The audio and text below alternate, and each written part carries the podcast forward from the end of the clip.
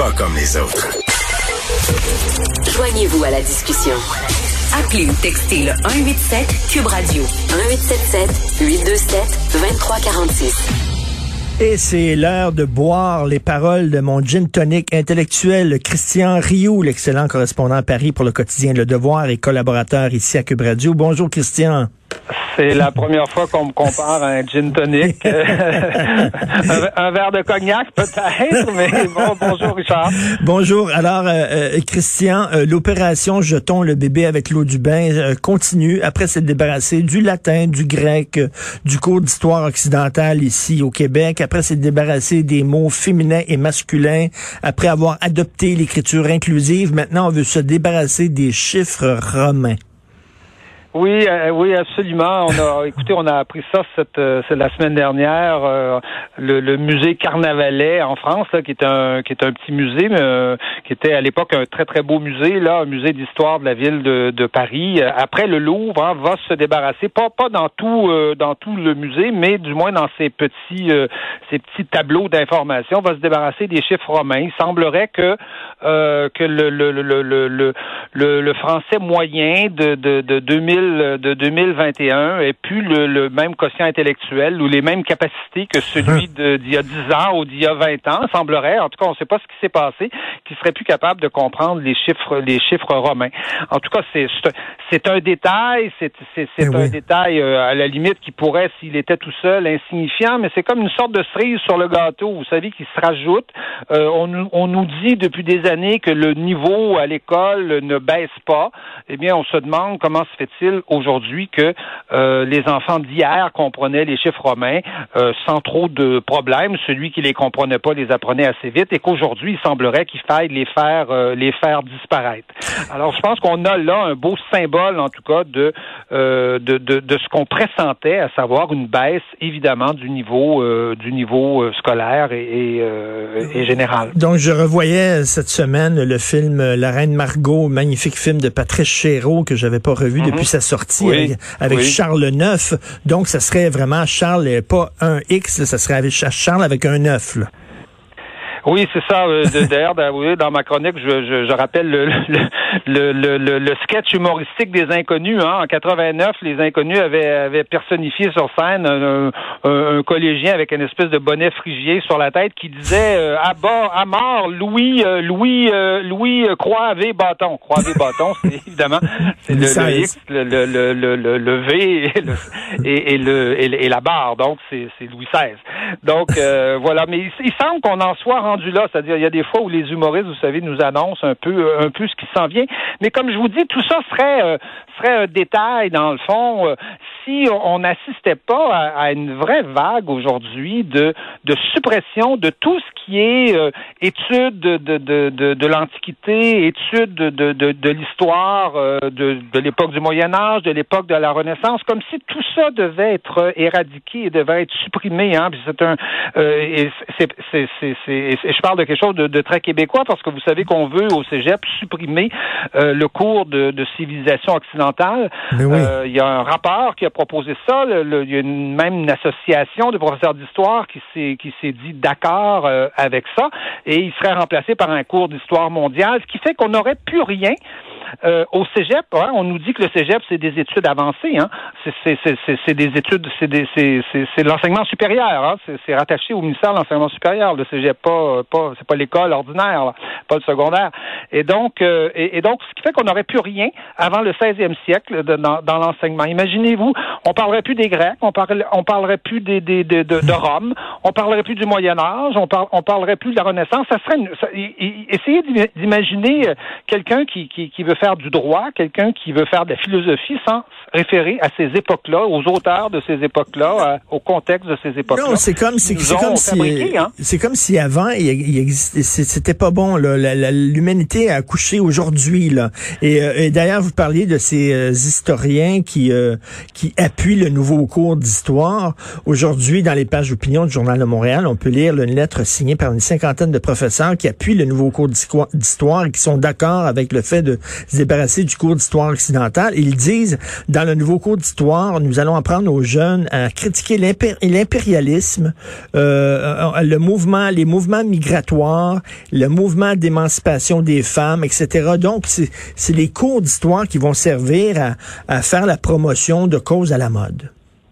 Oui, c'est ça. Est-ce qu'il s'agit d'apprendre, de, d'essayer d'apprendre de l'histoire, je dirais humblement euh, d'apprendre de l'histoire, ou s'il s'agit tout simplement de, de, de, reformater l'histoire et d'aller chercher dans l'histoire que ce qui fait dans le fond notre affaire et ce qui fait l'affaire, surtout, je dirais aujourd'hui, des, des militants, parce que je, vous dirais que ça devient de plus en plus difficile de distinguer ce que ce que ce que moi à mon époque on appelait un militant mmh. et, et, et, ce qu'on appelle aujourd'hui un, professeur d'université. Alors je veux pas je veux pas dénigrer les, professeurs d'université pour autant, mais il y en a, je vous dirais, c'est très clair, c'est impossible de de, de, de voir la distinction. Mais je, je, le répète, hein, le euh, tout ça tout ça part du principe que, dans le fond, euh, nous serions, nous, le, summum de l'humanité. Hein? C'est, ça qui me qui m'étonne dans, dans ce genre euh, dans ce genre de raisonnement. C'est comme nous c'est, comme si on prenait pour acquis que nous étions le summum de l'humanité et que nous n'avions rien à apprendre de ce qui s'est passé auparavant.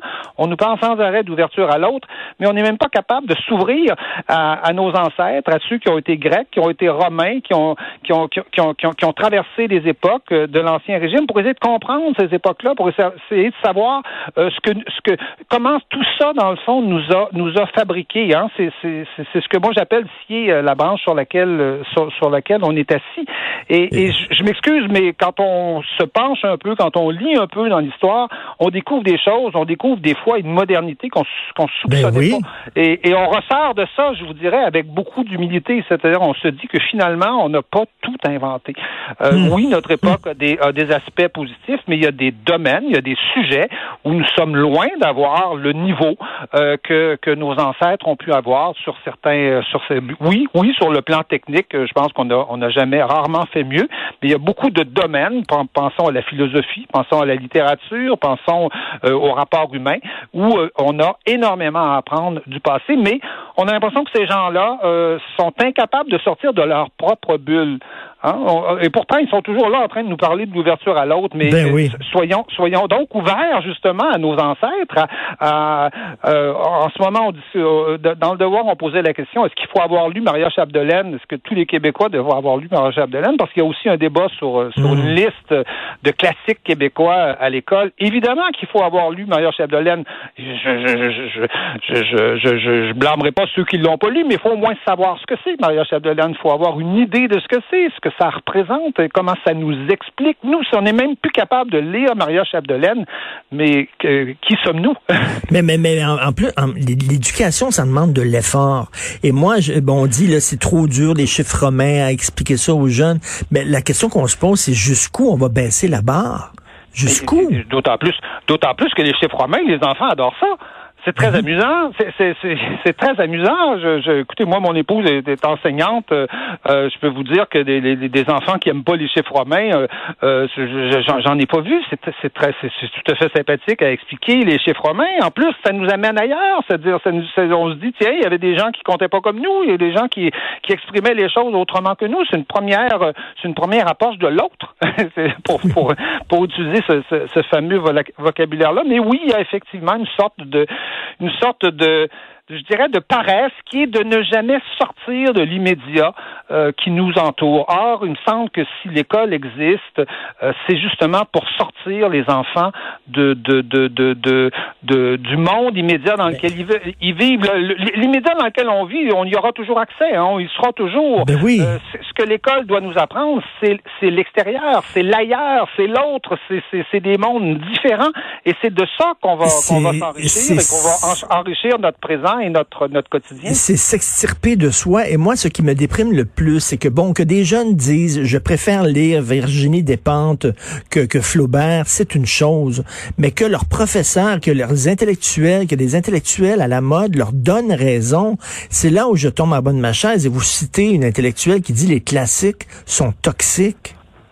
Oui, absolument. Il y, a, un grand mouvement aux États-Unis. Hein. On, le voit dans les universités américaines et c'est, pas c'est pas très drôle et c'est pas c'est pas marginal. En tout cas, dans le domaine des sciences humaines, c'est massif. Il y a un grand mouvement justement qui considère que les classiques sont toxiques, qu'il faut euh, supprimer les cours euh, d'histoire euh, de l'art, par exemple occidental. Et effectivement, c'est de voir des institutions qui seraient responsables notamment de garder le fort, qui seraient responsables d'imposer une certaine rigueur, une certaine exigence, de les voir plier comme ça euh, devant devant la première revendication. C'est ça, c'est ça qui nous qui nous étonne. Et je pense qu'il est normal qu'à l'école, et vous, l'avez dit, qu'on fasse des efforts, mais il est normal aussi qu'on ait un corpus euh, commun. Euh, c'est-à-dire qu'à l'école, dans la vie, il faut tout lire et, et, j'encouragerais tout le monde à tout lire. Mais à l'école, je pense qu'il faut pas tout lire à l'école. Il y a des, mmh. il faut essayer de lire des œuvres majeures. Il faut essayer de lire des œuvres importantes. Et assoyez, euh, je sais pas moi, trois quatre écrivains autour d'une table. Vous allez on, est capable de faire une liste de 10 ou 15 livres qui sont euh, qu'on peut considérer comme majeurs, comme constitutifs, comme des, ouvrages, des œuvres qui nous ont créés, qui nous ont fabriqués. Maria Chapdelaine est un de ces est un de ces livres-là, certainement. Euh, les, livres de Michel Tremblay en font partie.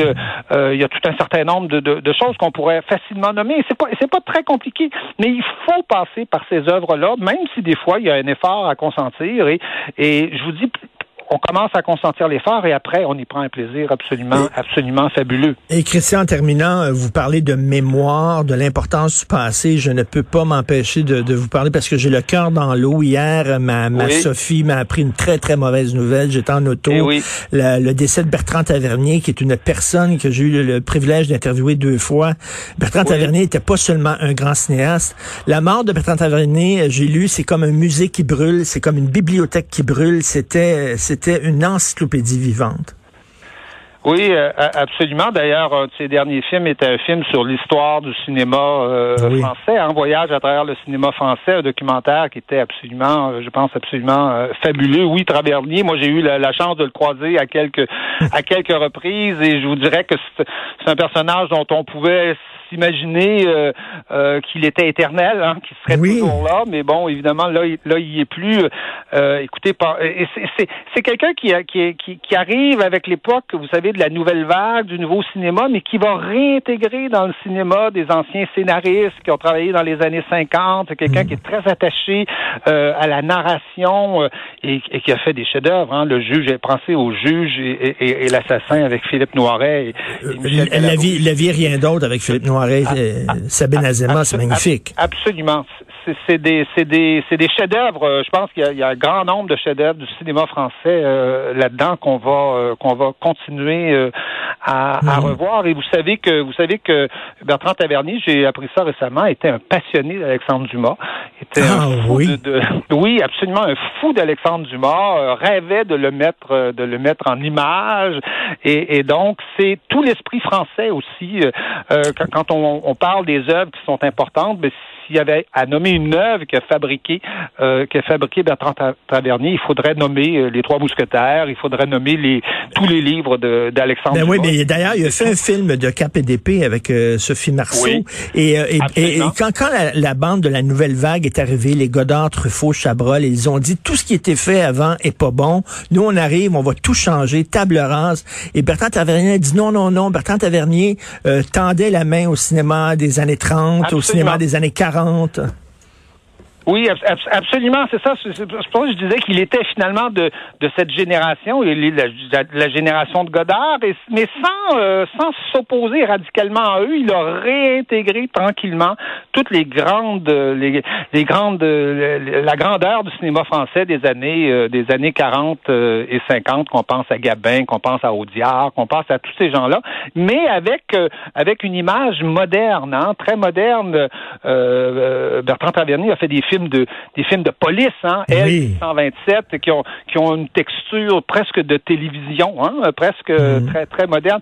C'est quelqu'un qui travaillait qui travaillait tous les genres. Je, ne sais pas si vous, avez vu son, son film fait, fait aux États-Unis là, son film Mais oui, dont, euh, le nom m'échappe là euh, sur les bords du Mississippi. Les brumes, les brumes électriques. Oui, absolument. Hmm. Écoutez, si, on ne sait pas que c'est Bertrand Tavernier qui a fait ça, on, pense que cinéma, euh, cinéaste américain et, des États-Unis. Et en plus, Christian, ce qui, ce qui nous a appris Bertrand Tavernier, c'est que c'est la passion, l'importance de la passion dans la vie. Bertrand Tavernier était passionné des livres western, de la littérature western. Il dirigeait une collection de livres western. C'est un passionné de jazz. C'est un très grand connaisseur de jazz, un passionné de cinéma américain.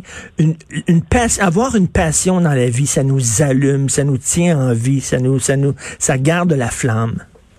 Oui, et, mais, et la passion, mais euh, une passion appuyée sur la culture, sur, sur, sur, un héritage. C'est pour ça que je mentionnais Alexandre Dumas, et je pense que ça rejoint le, le, le débat qu'on a, c'est-à-dire on, on peut avoir de la passion, on peut euh, aimer le présent, être, euh, être extrêmement dynamique là-dedans, mais il faut pouvoir s'appuyer sur un héritage pour le, le, faire avancer. Et si cet héritage-là vous est pas transmis, vous serez un passionné, mais vous serez un peu comme comme une comme une poule pas de tête quelque part qui, qui court un peu, qui court un peu dans tous les sens. Il faut pouvoir s'appuyer sur une culture forte, euh, présente, euh, essentielle, et ça, c'est le rôle de c'est le rôle de nos écoles. Tout à fait. Alors, on peut lire votre texte sur euh, la disparition des chiffres romains demain dans le Devoir. Louis Croix Vébaton et bon, une pensée toute particulière pour Bertrand Tavernier. Toujours un immense plaisir de vous parler, Christian Rio. Merci beaucoup. Merci infiniment, Richard. au revoir.